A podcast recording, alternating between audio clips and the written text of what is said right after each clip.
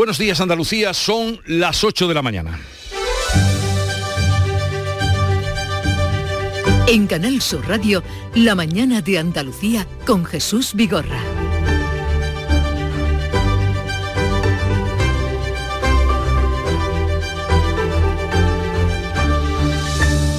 En plena campaña del Black Friday y adelantada ya la de Navidad, hoy van a parar los camioneros autónomos que van por libre, agrupados en la plataforma de defensa del transporte, que resulta ser una agrupación minoritaria dentro del sector, pero que en la convocatoria de marzo bien que la liaron. Un descalabro que causaron en el sector del transporte de mercancías. El motivo de este paro que se inicia hoy, paro indefinido, es que a pesar de las medidas del gobierno, siguen trabajando por debajo de los costes que soportan. Las principales asociaciones de transportistas, las mayoritarias, están en contra de este paro y los comerciantes están pendientes de la evolución del mismo para saber cómo les puede afectar a sus negocios. El día nos traerá la respuesta. Y otra preocupación, y no menor, es la que tienen los regantes por la falta de lluvias. Hoy se reúne la Comisión de Desembalses de la Confederación Hidro gráfica del Guadalquivir, en el orden del día figura posibles modificaciones en las restricciones de la dotación de agua para el regadío. Y es que los embalses de la cuenca del Guadalquivir están por debajo del 19%. En Turquía el terrorismo ha vuelto a golpear con dureza este domingo tras un respiro de casi siete años que llevaban sin un sobresalto trágico como el que ocurrió ayer. Al menos seis personas han fallecido y otras 80 han resultado heridas, dos de ellas muy graves, en una explosión que ocurrió en una zona céntrica muy transitada en Estambul. La mañana de Andalucía. Social Energy. La revolución solar ha llegado a Andalucía para ofrecerte la información del tiempo. Hoy tenemos en Andalucía cielos nubosos, sobre todo en las provincias occidentales, con posibilidad de algunas precipitaciones débiles en las sierras. Precaución porque hay niebla esta mañana en buena parte de Andalucía. Las temperaturas máximas van a ir en ascenso, en la vertiente mediterránea van a bajar en el resto de nuestra comunidad. Los vientos soplan de componente oeste en el litoral mediterráneo y el estrecho y variables flojos en el resto de Andalucía tendiendo a componente oeste y flojos. En noviembre, Black Friday Social Energy. ¿Quieres descuentos de 200 euros en tu instalación o prefieres un cheque regalo en el corte inglés o Amazon? Ilumina tu hogar noche y día consumiendo tu propia energía. Tu instalación en 20 días hábiles con baterías premium. ¿Qué más puedes pedir? Estudio gratuito en el 955 44 11 o socialenergy.es y aprovecha las subvenciones disponibles. La revolución solar es Social Energy.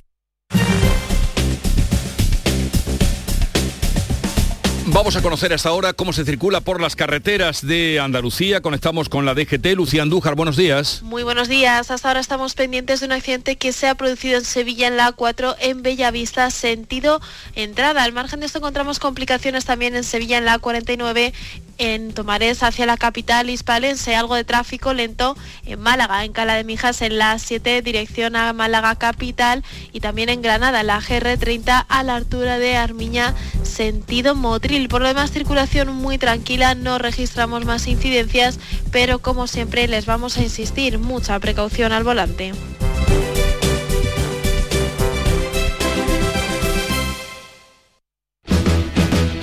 En esta siesta soy un ciclón que tengo un extra de ilusión. Cocinaré para 32 con un extra de ilusión. Dame un cupón o mejor dame dos que quiero un extra de ilusión. Por 10 euros cupón extra de Navidad de la 11 con 75 premios de 400.000 euros. El 1 de enero, cupón extra de Navidad de la 11. Dame un extra de ilusión. A todos los que jugáis a la 11, bien jugado. Juega responsablemente y solo si eres mayor de edad. En Canal Sur Radio, La mañana de Andalucía con Jesús Vigorra. Noticias. Primer día del paro convocado por los transportistas autónomos sin graves incidentes en las primeras ocho horas de la huelga indefinida convocada por la Plataforma Nacional de Defensa del Sector del Transporte por incumplimiento del decreto que impide que trabajen a pérdidas. En Sevilla todas las miradas están puestas en el mercado central. En Merca Sevilla se encuentra nuestra compañera Beatriz Galeano. ¿Qué nos puedes contar desde allí? ¿Se aprecia algún movimiento o, o menos movimiento por motivo de la huelga? Pues mira, estoy justo en la rotonda de entrada a Mercasevilla. Lo que veo frente a mí es la carretera de acceso a la capital desde Málaga y Granada, en perpendicular con la S30. Por aquí están pasando ahora mismo numerosos vehículos, también camiones, y en las instalaciones de Mercasevilla la rutina habitual de carga y descarga. La impresión de los camioneros, con los que hemos hablado, la mayoría de ellos, eso sí, asalariados, es desigual. Algunos nos han dicho que han notado diferencia con otros días en las carreteras, pero otros aseguran que no. Los escuchamos. Yo he visto, no, no he encontrado nada, camiones como todos los días normalmente, normalidad igual que siempre. La carretera veo menos camiones que habitualmente, más policías en las rotondas, en los polígonos donde yo he salido esta noche, veo más afluencia de policía, eh, pero bueno, la carretera está limpia por ahora. En los accesos donde me encuentro a Mercasevilla, además de ese trasiego de camiones y furgonetas, hay presencia policial dentro de ese dispositivo anunciado por el Ministerio del Interior para evitar problemas. Dos coches de la Policía Nacional es lo que veo ahora mismo que están vigilando cada uno de los extremos de esta rotonda de acceso y es lo único que alerta que hoy es un día distinto, junto también, claro, a la presencia de periodistas. Por lo demás, normalidad, está bajando ya la actividad aquí, más vehículos saliendo que entrando en las instalaciones camino de los mercados de Sevilla. Hoy cargados fundamentalmente con frutas, unos 400 vehículos entran aquí cada día. Nos dicen los responsables de Mercasevilla que el número que ha entrado hoy es el habitual, el normal, un lunes. Normalidad, según nos cuenta Beatriz Galeano, a pie de Merca Sevilla, en la puerta de Merca Sevilla. En Jaén, la huelga irá acompañada por una marcha de camiones por la A4 que va a durar prácticamente toda la mañana. Hay preparado un dispositivo para vigilar esta autovía, una de las más transitadas de Andalucía y crucial en el transporte por carretera. Paco Ramón. Esa marcha de camiones va a empezar a las 10 de la mañana, en apenas dos horas, y saldrá desde Andújar. Serán marchas lentas que van a discurrir por la A4 desde esta localidad hasta el límite con Ciudad Real. Por cierto, que camino de Madrid, también por esa A4 van ya camioneros de Jerez que han hablado con nuestra compañera Charo Padilla en el Club de los Primeros. Somos de Jerez y vamos para la manifestación de Madrid. La mayoría del transporte, los autónomos. La respuesta a la convocatoria parece que es fiable. No hay camiones por la carretera y vamos ahora mismo a la altura de los Villares, la salida de los Villares de Andújar. Esta huelga la vamos a ganar sí o sí. La vía va a permanecer abierta al resto de vehículos y tráfico ya ha preparado un operativo para solventar cualquier situación de dificultad que produzcan estas marchas. Las primeras horas sentido Madrid y después sentido Sevilla serán las que centren la atención. Lo que sí se ha prohibido desde el primer momento es la participación de tractores, tal y como se había solicitado. Lo dice la subdelegada del Gobierno en la provincia de Jaén, Catalina Madueño. Han de quedarse en Puerta de Andalucía van a llevar a cabo una serie de marchas lentas. Pidieron primero también la participación de tractores u otros vehículos, es cuestión que no se puede autorizar por tráfico, por seguridad vial y por reglamento de tráfico, puesto que la vía va a permanecer abierta, la Nacional Cuarta va a permanecer evidentemente abierta. Se extrema también la vigilancia en los polígonos industriales y en los principales nudos logísticos de transporte de mercancías de nuestra comunidad, como son los puertos. Pues además de esta primera jornada de paro, se va a celebrar una manifestación a partir de las 10 de la mañana en Atocha, en pleno centro de Madrid, que terminará en la sede del Ministerio de Transportes. El portavoz de la plataforma, Manuel Hernández, reclama al Gobierno un acuerdo por escrito. Nos encontramos en una situación crítica. A diario empresas pequeñas de transporte cesan la actividad por la imposibilidad económica, pues no tenemos tiempo. Sabemos lo que hay que cambiar y los legisladores tendrán que ver cuál es la vía adecuada para dar respuesta a lo más urgente. La ministra de Transporte, Raquel Sánchez, insiste en que la protesta no tiene justificación y garantiza que los transportistas que quieran trabajar podrán hacerlo. Entendemos que no está justificado, que no beneficia al sector y que desde luego pues, eh, perjudica al conjunto de la, de la sociedad. 3.300 efectivos forman parte de este operativo de seguridad que va a garantizar la normalidad en Andalucía, donde hay previsto marchar por varias ciudades, como estamos contando, y puntos clave. Bueno, pues ya veremos cómo transcurre la jornada, estaremos atentos a ver cómo se desarrolla la huelga y qué consecuencias puede tener en Andalucía. En la de marzo, el impacto para la economía andaluza, según datos de la Junta, fue de más de mil millones de euros. Y uno de los más afectados fue sin duda el sector hortofrutícola, también el ganadero. Por eso hoy está muy muy preocupados en Almería, ya que se encuentran en plena campaña de Navidad. Temen que afecte a las cadenas de suministro como pasara ese mes de marzo, lo dice la secretaria general de UPA Almería, Francisca Iglesias. Almería supone el 80% del traslado por carretera en el caso de la redistribución de alimentos para esa ganadería que está en torno a un 20%. Otra preocupación y no menor para quien padece las consecuencias y la situación es el tema de la sequía y el riego. Reunión este lunes de la Comisión de Desembalses de la Confederación Hidrográfica de Guadalquivir con los embalses andaluces por debajo del 20% de su capacidad. Además del balance del año hidrológico y de las previsiones de lluvia para los meses restantes, en el orden del día figuran posibles modificaciones en las restricciones de la dotación de agua para regadío. En mayo se cortó en un 75%. Los embalses de la cuenca del Guadalquivir están por debajo del 19%. La Junta insiste en pedir más obras hidráulicas. Los agricultores piden ayudas al gobierno ante la situación extrema de la agricultura. Reclaman mayores beneficios fiscales que los que ya tienen porque este año el campo está aún peor que el pasado.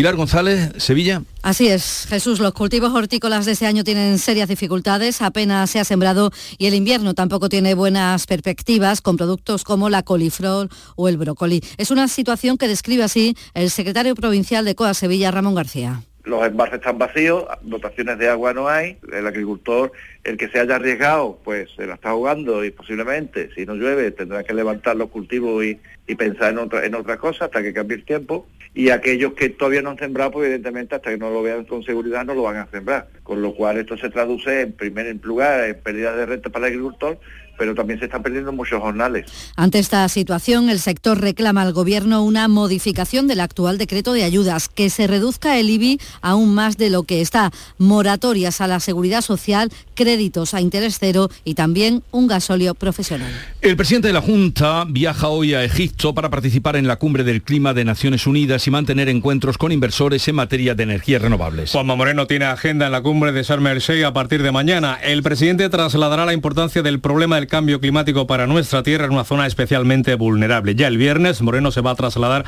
a El Cairo, a la capital, para mantener encuentros con empresas del sector de las energías renovables. Acompañan al presidente los consejeros de Sostenibilidad y de Industria y Energía que precisamente acaban de presentar la estrategia andaluza para la minería sostenible en el año 2030. Andalucía se acerca a la cumbre del clima después de lanzar esa estrategia a la que hacías alusión, Paco, una minería sostenible en el año 2030. El gobierno andaluz quiere una minería más verde, también por su consumo de energías renovables. Para ello, la Junta va a realizar una auditoría energética del sector, especialmente de las actividades que más consumen, la extracción, la transformación y el transporte de minerales. Andalucía representa el 40% de la minería española y acapara el 90% de las extracciones metálicas, principalmente de cobre y de zinc. Pero aún queda mucho por explotar, como pone de manifiesto que la unidad aceleradora de proyectos de la Junta tenga sobre la mesa hasta siete iniciativas para invertir 1.300 millones de euros en las provincias de Huelva, Córdoba y Granada. Pero habrá más iniciativas porque Andalucía es la mayor reserva de Europa de minerales no ferrosos, según la Asociación de Empresas Minero-Metalúrgicas, AMINER. En la actualidad, el sector minero andaluz factura unos 4.000 millones de euros al año y genera hasta 40.000 puestos de trabajo entre empleos directos e indirectos. Vamos a hablar con el secretario general de Industria y Minas de la Junta de Andalucía, Cristóbal Sánchez. Buenos días.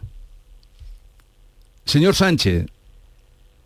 Sí. ¿Me escucha? Buenos días. Buenos días, sí. Sí, sí, buenos días. Estábamos dando cuenta de ese informe que ustedes adelantaban eh, sobre hacer una minería más verde. ¿Cómo lo van a hacer? ¿Cómo van a hacer una, minoría, una minería más verde? Bueno, pues eh, apoyando a los proyectos eh, que plantea el sector. Tenga en cuenta que se busca una minería eh, pues más dinámica, innovadora, generadora de, empleo, eh, de empleo de calidad. Eh, Andalucía es una región líder en el sector minero de España, con unos valores de, producción muy, notables. casi 500 explotaciones activas y lo que se pretende con la estrategia es pues apoyar esa actividad que crezca en cuanto a seguridad Em, y en cuanto a dinamismo. ¿Y cuándo tienen ustedes eh, previsto, la Junta o el departamento eh, que, del que usted es responsable, poner en marcha esos proyectos? Pues eh, queremos impulsar la estrategia en estos meses para que a mitad de, 2023 esté ya, esté, esté, ya en marcha. En junio de 2023 prevemos que esté ya en funcionamiento los mecanismos de esta estrategia. ¿Y qué expectativas económicas tiene? Bueno, las expectativas eh, son las propias que tiene el sector minero de Andalucía, que como decía es un sector eh, que lidera la minería en, España, eh, que es, Andalucía tiene las principales reservas de minerales en cobre, zinc, níquel, plomo, las reservas más importantes de Europa de cobre y zinc, por ejemplo, o, el primer productor de yeso en, Europa. ¿no? Entonces, con, estas, con estos mimbres, pues queremos aprovechar todo ese potencial eh, que, tiene la minería para, mm, el crecimiento económico y el empleo. Habéis, habéis eh, referido las cifras de 40.000 eh, puestos de trabajo que actualmente entre empleos directos e indirectos tiene el sector.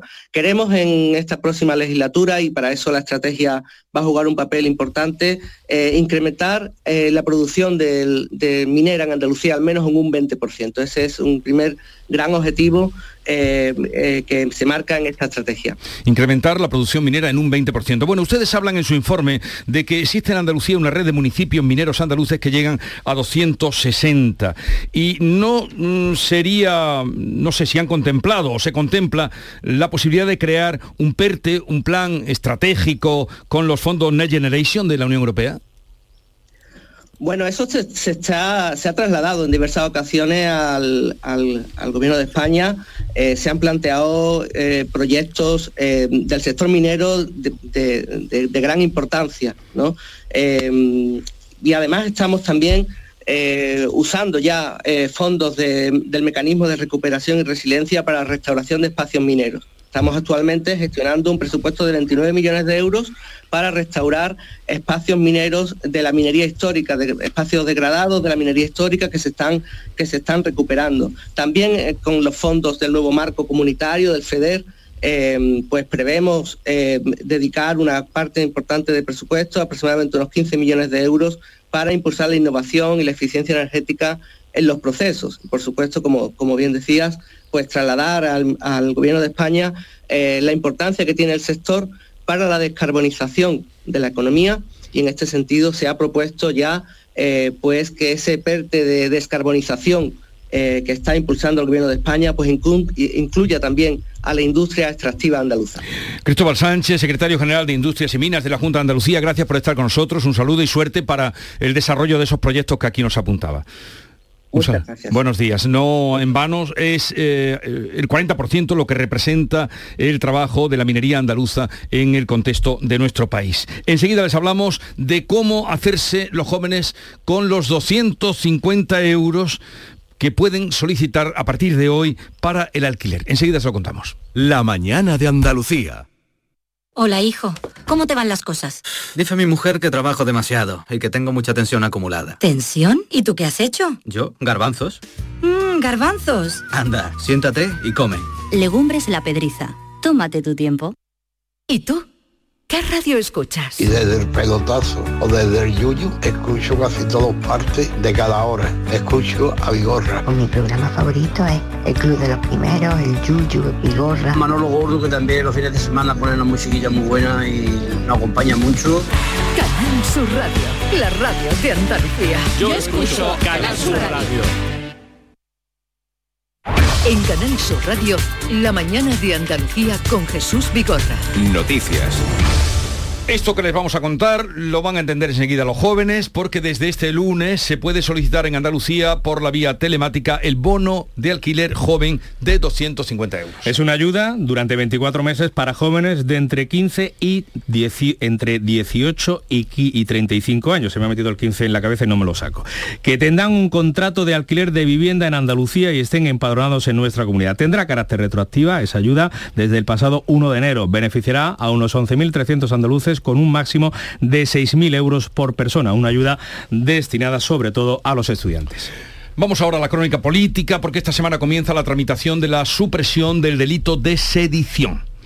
Esquerra Republicana y Unidas Podemos barajan enmiendas sobre el delito de malversación que podría beneficiar a otros condenados fuera del procés, como por ejemplo el expresidente y otros exaltos cargos de la Junta condenados por el caso de los seres. El Congreso inicia el trámite de la proposición de ley de PSOE y Unidas Podemos para suprimir el delito de sedición y sustituirlo por el de desórdenes públicos. Los socialistas esperan que Esquerra y Unidas Podemos incluyan esas enmiendas para rebajar el delito de malversación por el que fueron condenados los líderes del proceso. La modificación de la malversación podría beneficiar al expresidente José Antonio Griñán, condenado a seis años de prisión por un delito de malversación en el caso de los seres. En una entrevista en el diario La Vanguardia, Pedro Sánchez asegura que la reforma no despenaliza los hechos del 1 de octubre de 2017, por lo que se condenó a los independentistas responsables del proceso. No estamos despenalizando lo que sucedió en el año 2017, lo que estamos haciendo es homologar los castigos a las penas de otros códigos eh, penales que existen en las principales democracias europeas. El coordinador del PP, Elías Bendodo, pide a los varones del PSOE que se rebelen contra la abolición de la sedición. Lo que nunca habíamos visto nunca en España es que un gobierno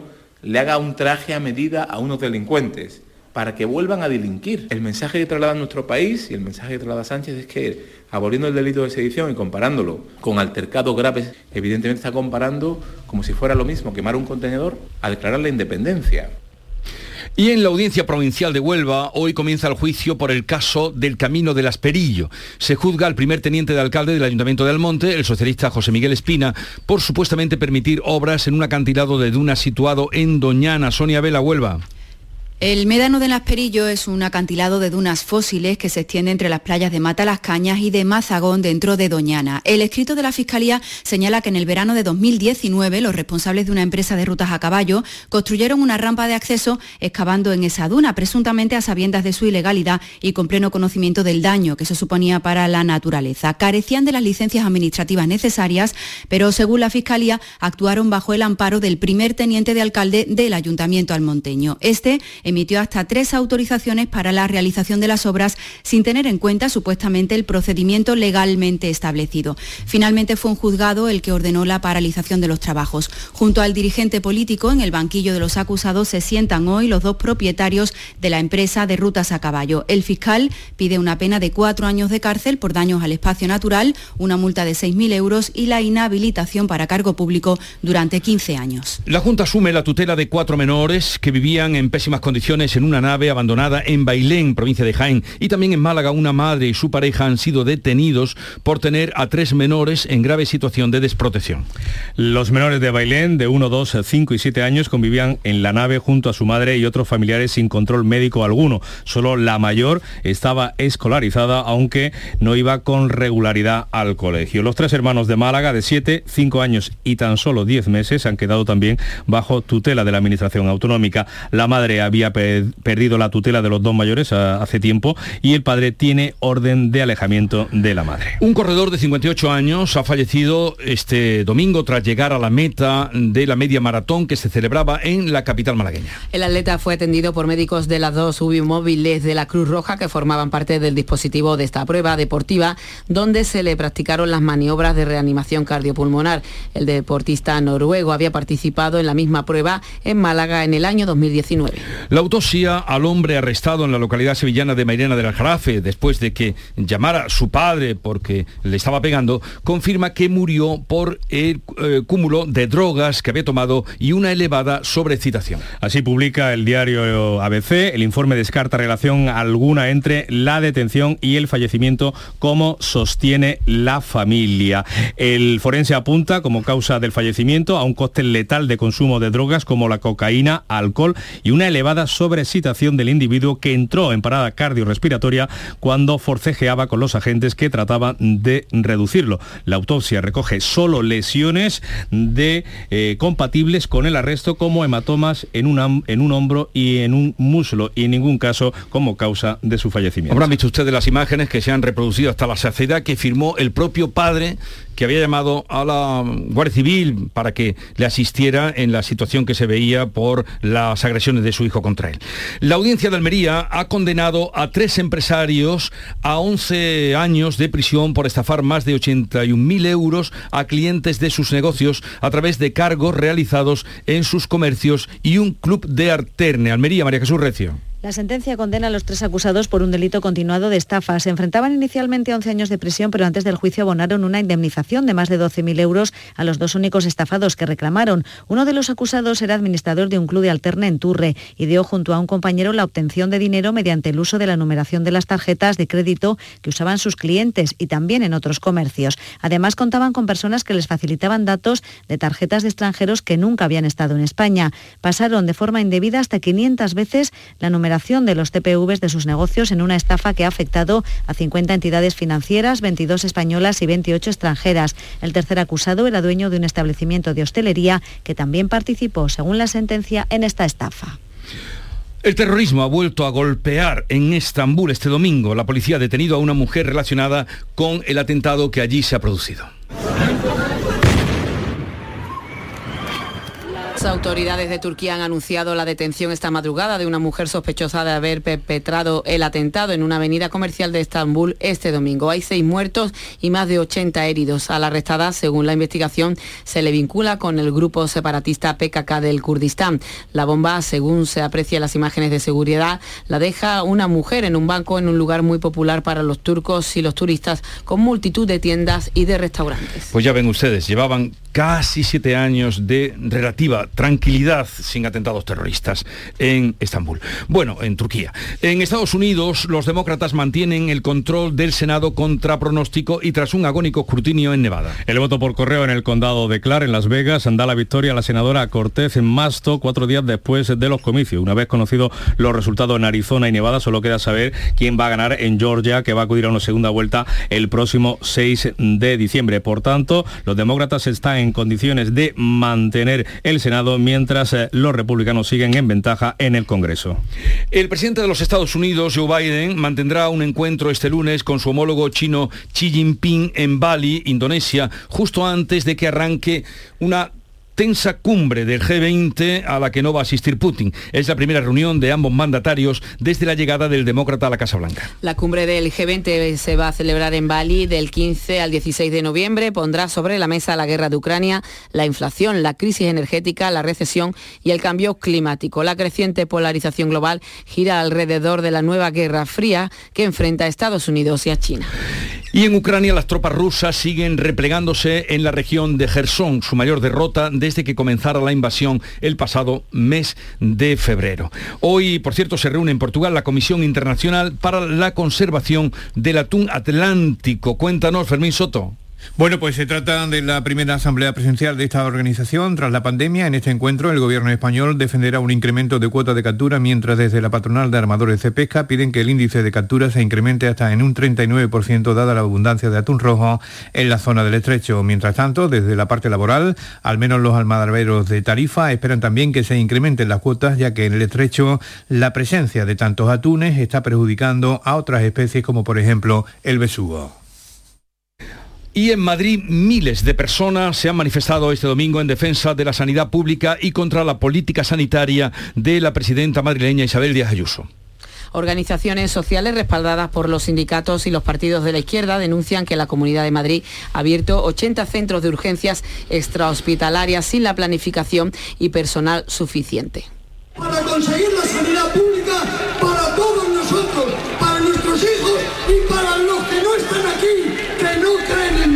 La atención primaria se sumará a la huelga indefinida a partir del día 21 de noviembre. Málaga recibe este lunes a los líderes mundiales de la ultra alta definición en el encuentro más importante a nivel mundial de estos especialistas. María Ibañez, Málaga. Así es, estamos hablando de la octava edición de la 4K HDR Summit, la cita más importante del 4K y 8K a nivel mundial. El evento reúne a los 250 principales expertos a nivel mundial en ultra alta definición. Hasta el viernes se van a debatir temas como el metaverso, la prohibición por parte de la Unión Europea de los televisores 8K por su alto consumo o el uso en los hogares del audio inmersivo. También Canal Sur Más, la nueva plataforma de contenidos de esta casa de la RTVA, será protagonista en este evento. Y el director y guionista jerezano Juan Miguel del Castillo es el nuevo premio Luz del Festival de Cine de Iberoamericano de Huelva que se está desarrollando estos días. La distinción la ha recibido este domingo en el Gran Teatro Nubense de manos de la productora Marta Velasco, que también preside la Academia de Cine de Andalucía. El premio Luz, ha dicho, es un estímulo para lanzar a nuevos eh, proyectos. La, injusticia social siempre, bueno, eh, me molesta y siempre creo que se puede aportar tu granito de arena, ¿no? No vamos a cambiar el mundo con una película, pero sí que podemos invitar a una reflexión. Es lo que me gusta hacer como autor y también yo creo que el cine es un arma transformadora. 8.30 minutos de la mañana, tiempo ahora para la información local y luego volvemos con la tertulia de actualidad.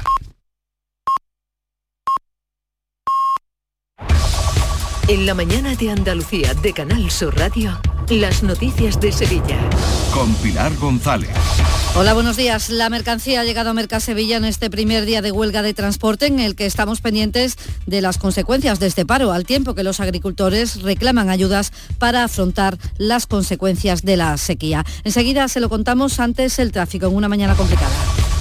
La intensa niebla ha obligado a cerrar el carril reversible del puente del Centenario y hay retenciones de 5 kilómetros en sentido Cádiz y 4 en sentido Huelva. En la A4, a la altura de dos hermanas, un accidente entre varios vehículos causa hasta ahora retenciones de 5 kilómetros porque los coches ocupan el carril izquierdo sentido Sevilla. Además, hay 5 kilómetros en la entrada a Sevilla por la autovía de Huelva y hay pequeñas retenciones en el resto de las autovías. En el interior de la ciudad, tráfico intenso en todas las avenidas de entrada y también en Paseo Colón.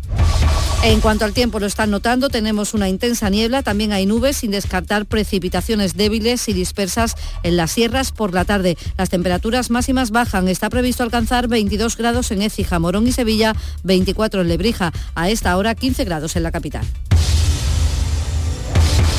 Noviembre llega el Auditorio Nissan Cartuja cargado de humor y música. No te pierdas en este mes el tributo musical de Queen, la obra de teatro de Pablo Carbonell, Mercado de Amores o el estreno de la nueva obra de teatro del Yuyu, El Gran Combate. Entra en auditorionissancartuja.com y descubre todos los espectáculos programados. No te quedes sin tu entrada. Repetimos, auditorionissancartuja.com. Reciclos llega a tu ciudad. La nueva aplicación con la que podrás ganar premios solo por reciclar. Participa reciclando latas y botellas de plástico de bebidas. Cuida tu entorno y gana premios. Descárgate la aplicación Reciclos y empieza a formar parte del reciclaje del futuro. Ecoembes. Pendientes hoy del seguimiento de la huelga de transportistas en nuestra provincia y sus consecuencias. Estamos en Merca Sevilla, el mercado central de nuestra provincia, con Beatriz Galeano. Buenos días. Buenos días. Sigue la normalidad aquí en estos accesos a Mercasevilla, donde desde la madrugada hay presencia policial. Varias furgonetas han estado durante toda la noche vigilando esta rotonda de acceso para evitar problemas. Dentro de este mercado central de abastecimiento, vehículos cargando fundamentalmente fruta y descargando la actividad. Ya se está reduciendo a esta hora y más camiones saliendo que entrando de las instalaciones. Los placeros dicen que hoy la venta que han hecho es la habitual y por ahora aquí no se nota esa huelga convocada por la plataforma en defensa del transporte formada por camioneros autónomos y pymes. Gracias Beatriz. La situación del campo también es preocupante. Se reúne la comisión de desembalse de la Confederación Hidrográfica del Guadalquivir. Los agricultores piden ayudas al gobierno ante la situación extrema de la agricultura, sobre todo que se reduzca el IBI aún más de lo que está, moratorias a la seguridad social, créditos a interés cero y un gasóleo profesional. Es necesario, dice el secretario provincial de COA Sevilla, Ramón García. Este año el, decreto que está aún vigente es el decreto del año pasado, que se queda corto. Entonces estamos pidiendo que ese decreto se modifique o incluso salga otro decreto nuevo y que venga a, nos traiga este tipo de ayudas, que vengan a, no es la solución, pero si vienen a parear un poco la difícil situación que se está viviendo ahora en el campo, sobre todo en la provincia de Sevilla. En la carretera tres personas han muerto este fin de semana en nuestra provincia, un camionero en el Saucejo en una colisión entre dos camiones, allí resultaba herida también una mujer de 35 años, un motorista en Utrera y otro camionero en la S40 a la altura de dos hermanas. Desde UGT, el secretario provincial de Salud dice que hay que modificar la ley de prevención de riesgos laborales Todos, absolutamente todos los accidentes mortales en el trabajo son evitables. Para ello hay que incidir en el cumplimiento de la ley de prevención de riesgos laborales y fundamentalmente es necesaria una profunda revisión de dicha ley para hacerla muchísimo más eficaz y evitar estos dramas familiares y humanos. Deportes, Nuria Gaciño, buenos días. Buenos días, el Sevilla sigue adelante en la Copa tras ganar por 0 a 2 al Velarde de Cantabria. El conjunto de Nervión se adelantaba con un gol de Nianzú, pero no fue hasta el minuto 88 cuando pudo sentenciar en un pase de Navas que Rafa Mir remataba consiguiendo el 0 a 2 definitivo, lo que permite que el próximo miércoles esté el Sevilla en el sorteo de la segunda ronda del torneo copero, algo que no sucederá con el Utrera que caía por la mínima con el Ceuta. Sigue exento el Betis por la disputa de la Supercopa de España. De momento lo que está disputando eh, son amistosos en Argentina. Derrota en el primero por 4 a 0 frente al River Plate. Gracias, Nuria. Recordarles que hoy es el Día de la Diabetes. El Colegio de Farmacéuticos celebra a las diez y media una jornada divulgativa. 13 grados a esta hora en Villa Manrique, 15 en Sevilla.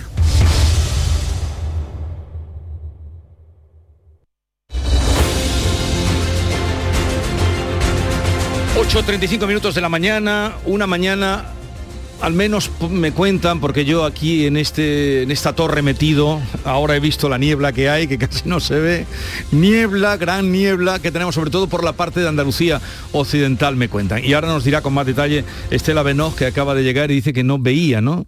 Muy buenos días, que bueno, no se veía, no se veía todos los coches con las luces de emergencia y hay como humedad y aguilla, a ver si es verdad que... Y tú, insensata, ¿cómo se te ocurre en una situación así venir con moto? Bueno, yo vengo muy tranquilita y disfrutando de, también de, ese paisaje otoñal. Ya era hora que parecía que vivíamos en el trópico. Enseguida el invierno. vamos con Estela Benó, eh, Javier Caraballo y Kiko Chirino para hablar de la actualidad. Por cierto, se acaba de conocer una noticia y es que Reyes Maroto será la candidata del PSOE a la alcaldía de Madrid. Pero de eso hablamos ahora. Soy Lucía y soy de Rochólica.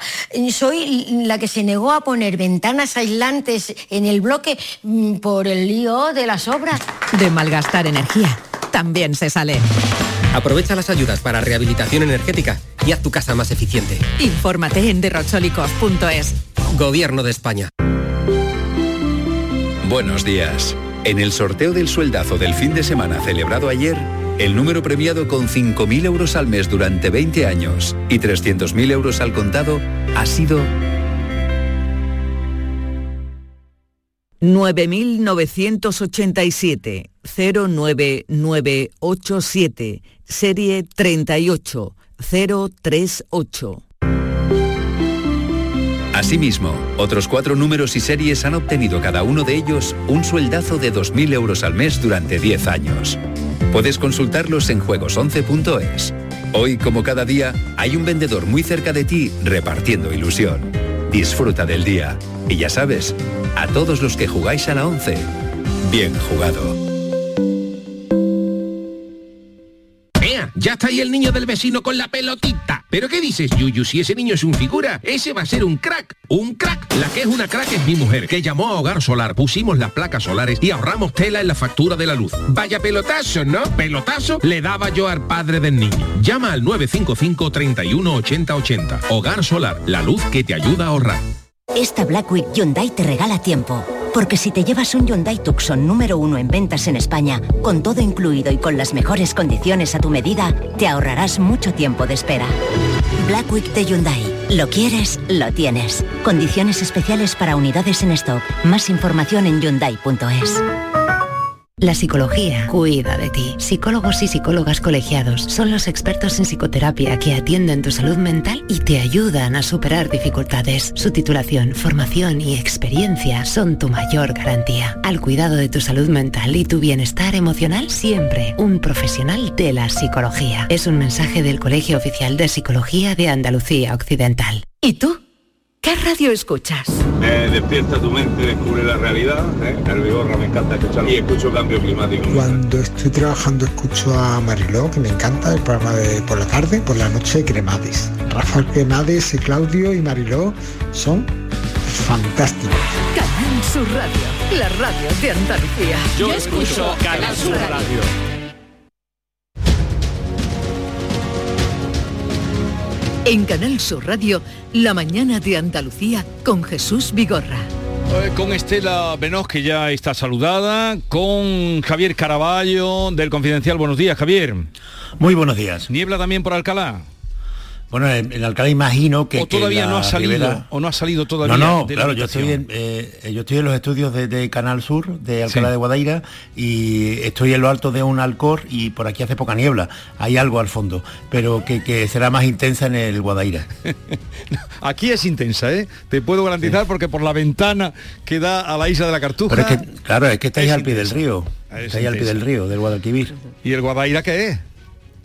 No, no, que quiere decir que por eso hay más niebla ahí, porque hay más intensa siempre al lado del río.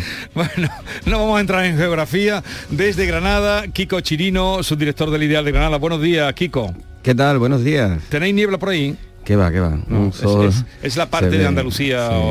se ve un, sol bastante impertinente para esta altura de, noviembre. Llegaréis además a los 23 grados, pero esta mañana me hablaban de niebla, advertían de niebla los compañeros por la parte de, No, no, allí no, pero era, lo recuerdo por eh, Huelva, eh, Jerez, Cádiz, eh, también en Córdoba, en fin, precaución. Un momentito que ya estoy, sé que tenéis mucha ganas de hablar, sé que queréis hablar de la ministra del Turismo Volcánico.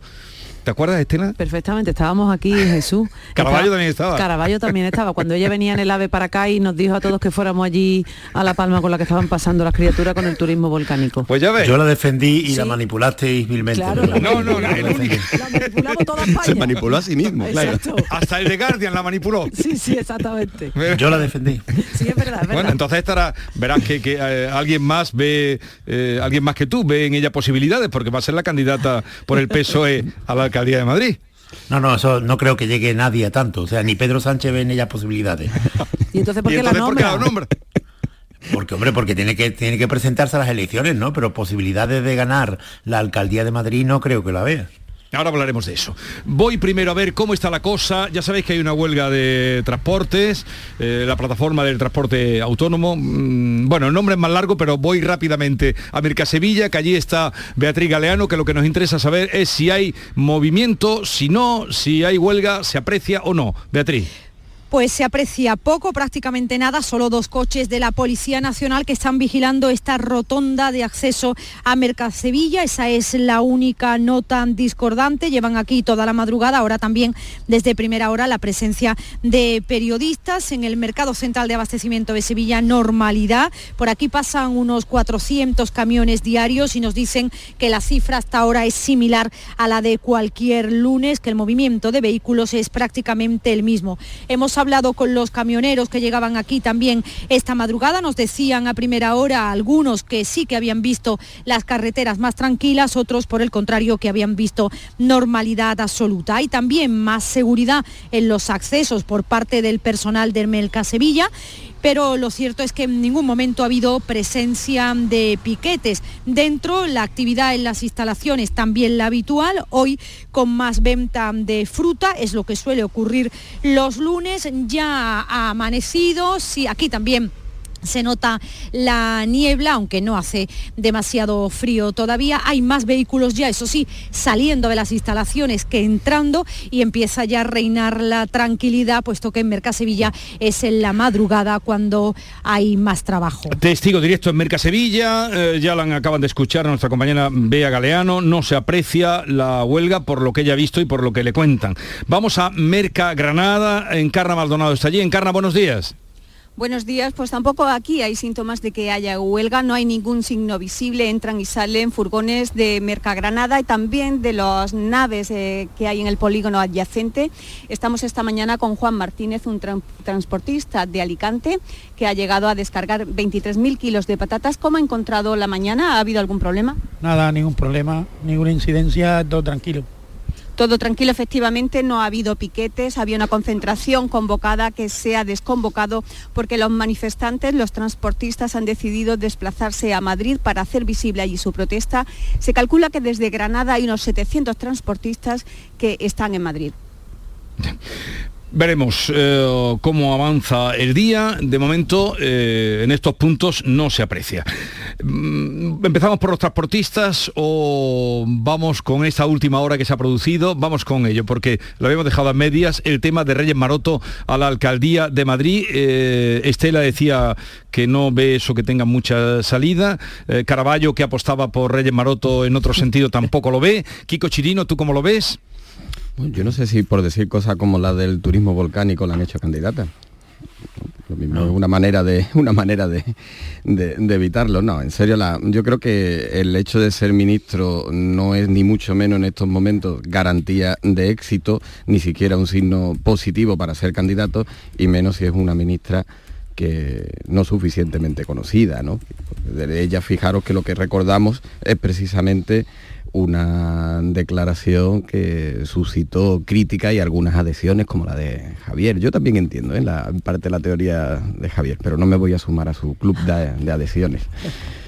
Pero entonces, a ver, a ver, Tres expertos como vosotros, eh, agudos, observadores de la realidad, decís que, eh, que vamos, que esto poco menos es como lo de Gabilondo cuando concurrió a la comunidad. Yo, lo veo peor, sinceramente, porque Gabilondo es un señor que te puede gustar más o menos, o puedes mm, compartir con él pues su ideología, su criterio o no, pero es un señor eh, más o menos serio, más o menos solvente, me refiero. Tiene, pero esta señora no nos ha demostrado nada, mm, por lo menos que yo sepa, no nos ha demostrado ni una magnífica gestión ni un fondo eh, político, ideológico o, eh, no sé, de algún tipo. A mí me parece que mm, no tengo, la sensación quizás de que es como quitársela un poco de en medio del gobierno, ¿no? No sé por qué va a hacer Pedro Sánchez una crisis de gobierno en la situación que tiene, lo que le faltaba era otra crisis de gobierno, no había, en, la Federación, Socialista Madrileña otra persona que no fuera ministro para no tener que desbaratar el gobierno, no, lo sé. Yo no entiendo muy bien estas cosas que hace este presidente, que algunas veces hace unas cosas que a mí me deja oír plática, yo no lo comprendo. Y no creo, la verdad, yo creo que el que está más contento hoy es Almeida el alcalde de Madrid actual, porque ha dicho estupendo con estos rivales, esto como cuando está en la Copa del Rey te toca un rival más o menos bizcochable, por decirlo de una manera. Bizcochable. ¿No? Pues yo creo que más o menos esa es la clave, ¿no? En mi opinión, por lo menos. A ver, por parte, lo, que ocurrió, por si hay algún oyente que no se acuerda, cuando el volcán de La Palma dijo la ministra, todavía ministra de Turismo, que aquello iba a ser una oportunidad para el turismo volcánico en La Palma y bueno, pues, pues de, una forma torticera, a mi juicio, pues aquello se malinterpretó. Lo que estaba diciendo la ministra era exactamente lo mismo que decía el propio Cabildo de, de La Palma y el mismo día, que aquello era una oportunidad para un turismo que existe en el mundo, que es el turismo volcánico. De hecho, eso es lo que ha sucedido, que ha, habido muchísimas visitas desde entonces a La Palma para ver los, los efectos del volcán, porque este turismo volcánico existe en el mundo. Pero hubo críticas desde las interesadas políticamente hasta las catetas, pues que, no lo entendieron así, pero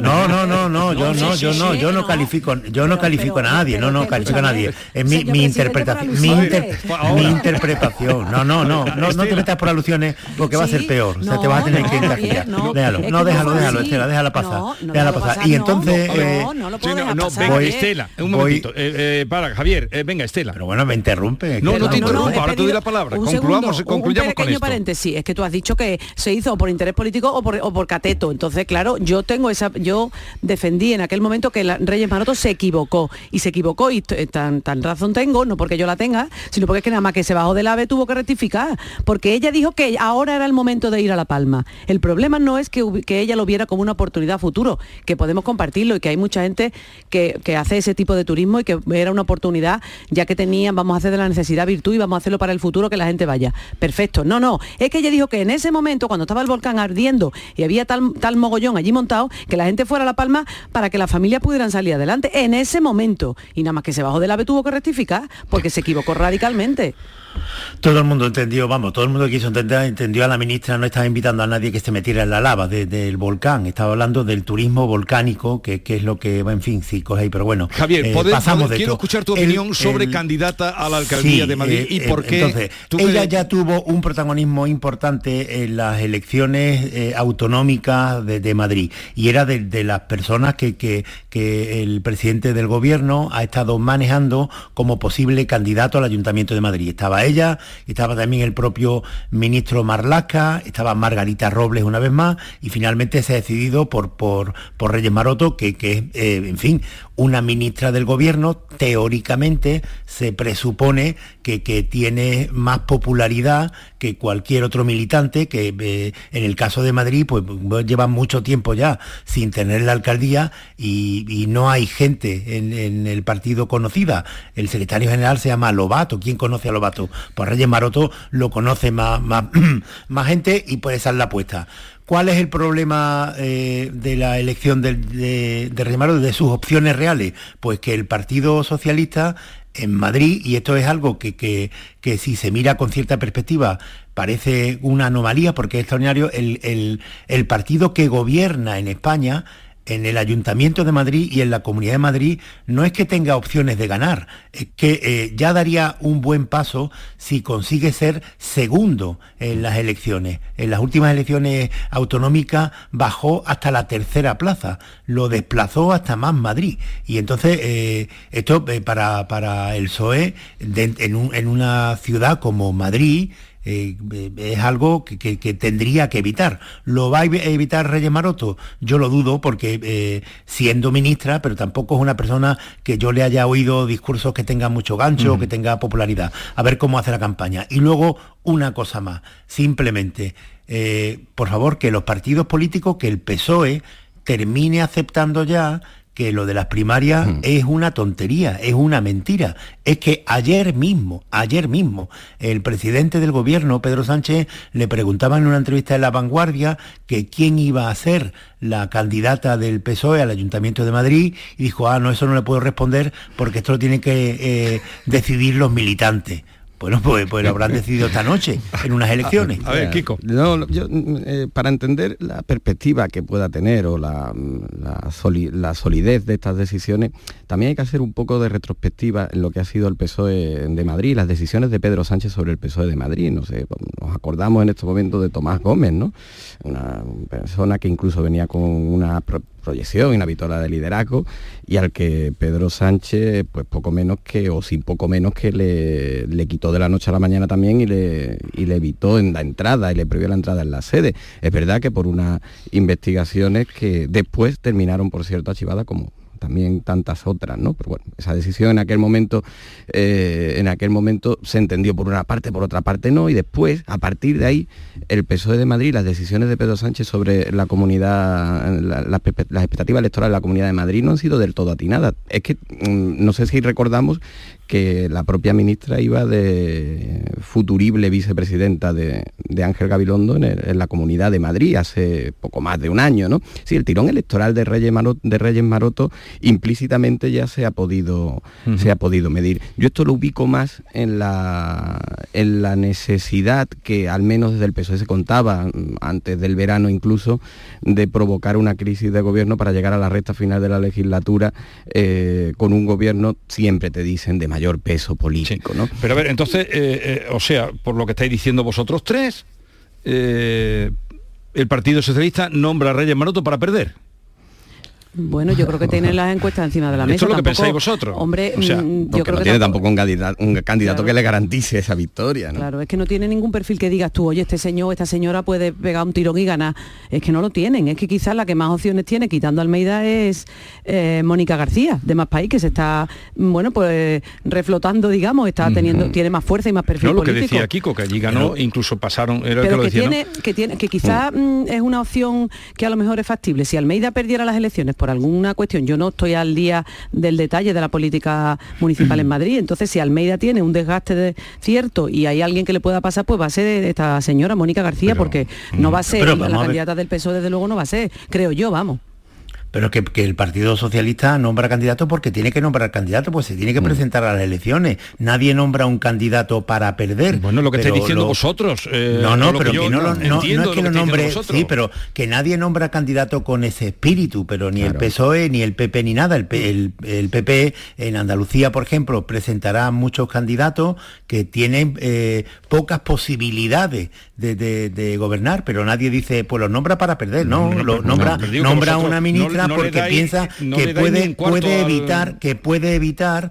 un batacazo en las elecciones municipales como el que le ocurrió en las elecciones autonómicas eh, hace un año. Y, y lo mismo romba- eh, nombra a Reyes Maroto que nombrará a Carolina Darias para, para Las Palmas. ¿Y, y por qué? Pues dos ministros, porque los ministros Carolina Darias, se por ejemplo, entiende es que mucho más conocido ahora mismo. Y, Sí, y tú- y tiene si otra- preguntáramos en la calle. y tiene otro perfil, eh, Ya que estamos en Madrid, quisiera también que me contarais vuestra percepción eh, sobre la manifestación de ayer, eh, que confluían en Cibeles desde cuatro puntos.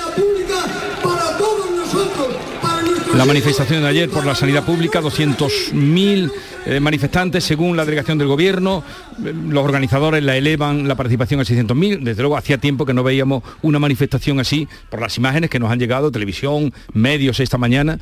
Eh, ¿Qué pensáis? Yo esto ya lo he visto en Andalucía. Yo vi una manifestación así, la Marea Blanca contra Susana Díaz, y le pasó a Susana Díaz en aquel momento como le ha pasado, creo yo, al gobierno de Madrid hoy. Eh, que le, le quitaron importancia, le restaron importancia. No es una manifestación política, no está manipulado, no. Y en una cosa tan sensible como la sanidad, no digo yo que no haya interés político, que por supuesto lo hay, pero hay mucha, mucho fondo ciudadano. Y es una cosa que la gente toca. A ti te pueden decir que la economía, que las empresas, que la industria, que. Y tú, claro, todo el ciudadano, todos los ciudadanos no, tenemos una referencia directa, pero en la sanidad la cosa varía radicalmente, porque todo el mundo va al médico, todo el mundo va al centro de salud, y hay carteles que ah, se han hecho virales porque se han encargado de ello, claro, donde ponía hoy no hay médico, aquí no hay médico, centro de salud solo una enfermera, claro, si tú estás enfermo en Madrid y vas a un centro de salud y no hay médico, tú dices, pero bueno, esto hasta dónde estamos llegando. Vas a los hospitales que están colapsados por cosas que no son urgencias, pero sí son, digamos, enfermedades que necesitan una atención total. Que al final la sanidad pública de Madrid está muy deteriorada. La manifestación yo creo que es la prueba de que la gente no está contenta y ese tema es muy sensible y yo no sé cómo va a terminar esto, pero desde luego mm, pienso que es una llamada de atención muy seria al gobierno de Ayuso y más a las puertas de las elecciones. Ella, tiene elecciones el 28 de mayo. Hmm, yo no creo que, que el PP de Andalucía, por buscar esos paralelismos en los que estamos analizando inicialmente esta movilización, esté cómodo, ni mucho menos, ni con esa protesta, que no lo está, ni con las reacciones desde el entorno de Ayuso a infravalorar, eh, incluso despreciar esa protesta. ¿no? Algunos la tildaron ayer directamente de fracaso porque no había ido el 99% de los Sí. madrileños ¿no? a la movilización. Si buscamos paralelismos, yo la de Granada, que fue el inicio y un poco de estilete de aquellas mareas en Andalucía, algunos paralelismos veo. Es verdad que no creo que el gobierno andaluz del PSOE lo perdiera únicamente por esas protestas, ni creo que estas protestas vayan a ser un desgaste suficiente para quitar de- del gobierno por parte de la oposición a Díaz Ayuso, ¿no? Pero sí hay paralelismos, desde la propia figura y el liderazgo que proyecta la propia figura en este momento de la presidenta Díaz Ayuso y el paralelismo que podría tener alguien que aquí en Andalucía en aquel momento también valoraba eh, que eso no le iba a desgastar, ¿no? Eh, una protesta que tiene un trasfondo, mm, que tiene una iniciativa ciudadana, no parte de, una, de unas movilizaciones aparentemente políticas, aunque toda protesta después atrae a los partidos políticos de la oposición, toda, de cualquier signo y de cualquier aspecto y de cualquier área, y donde sí creo, por último, que se está equivocando y donde hay mayor paralelismo en, en no fiarle o creerle continuidad a estas eh, movilizaciones. Esa fue la primera reacción que hubo en Andalucía hacia aquellas primeras mareas y creo que mm, el problema es muy ciudadano, más allá de las declaraciones políticas. Tú no le puedes contar a alguien que si no tiene cita para el médico o va y ni siquiera hay médico, eso es verdad o eso es mentira. Eso se siente y las protestas pueden tener una continuidad más allá de lo que alumbran los seguidores de Díaz Ayuso. A ver, eh, las eh, interpretaciones eh, sobre política, sobre lo que ocurrió ayer, son las más previsibles y, y muchas veces las más bobas o las más eh, aburridas. Por parte de- del Partido Popular, el que ha dicho, que creo que es hasta consejero, que, que el Ujú. 99% de los ciudadanos El- sí. no ha ido a la manifestación, en fin. esto sirve para, para reírse, para reírse del que lo dice, porque es una tontería enorme y no da más trascendencia.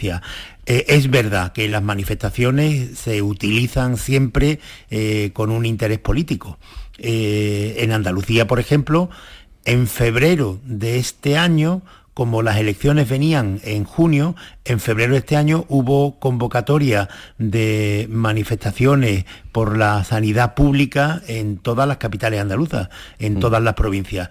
Y, no, no, fueron como esta de Madrid, no sé si acudieron, fueron un par de domingos seguidos y fueron 20.000, 30.000 personas en toda Andalucía, pues aquello no, cuajó.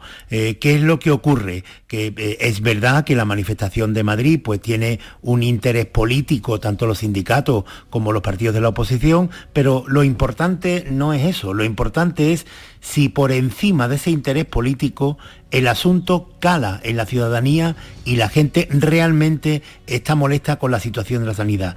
Y la respuesta que dio ayer el pueblo de Madrid a esa duda es que sí, que algo está funcionando muy mal en la sanidad. Y tiene que ser una alerta para todas las demás comunidades. Ahora después matizamos si queréis, porque esto de Madrid puede extenderse a todas las autonomías. Sí, aquí también estamos notando muchas quejas. ¿eh? La cosa es si se son, van a ser capaces de atajarla antes de que llegue esta manifestación o no. Ahí está el reto que tiene la consejera de salud. Había también Cantabria, también estaban movimientos ya con el tema. Perdón. Hoy mismo lo deciden en Cantabria. Y también había otras comunidades. Es que la sanidad en el fondo es lo más importante. Y se queda mucho la atención primaria. Bueno, en Madrid se llama atención continuada, que no sé por qué le También la pediatría, la atención primaria, todo se ha, En fin, llegamos a las 9 y vamos a ver qué nos trae el día eh, con Jorge González.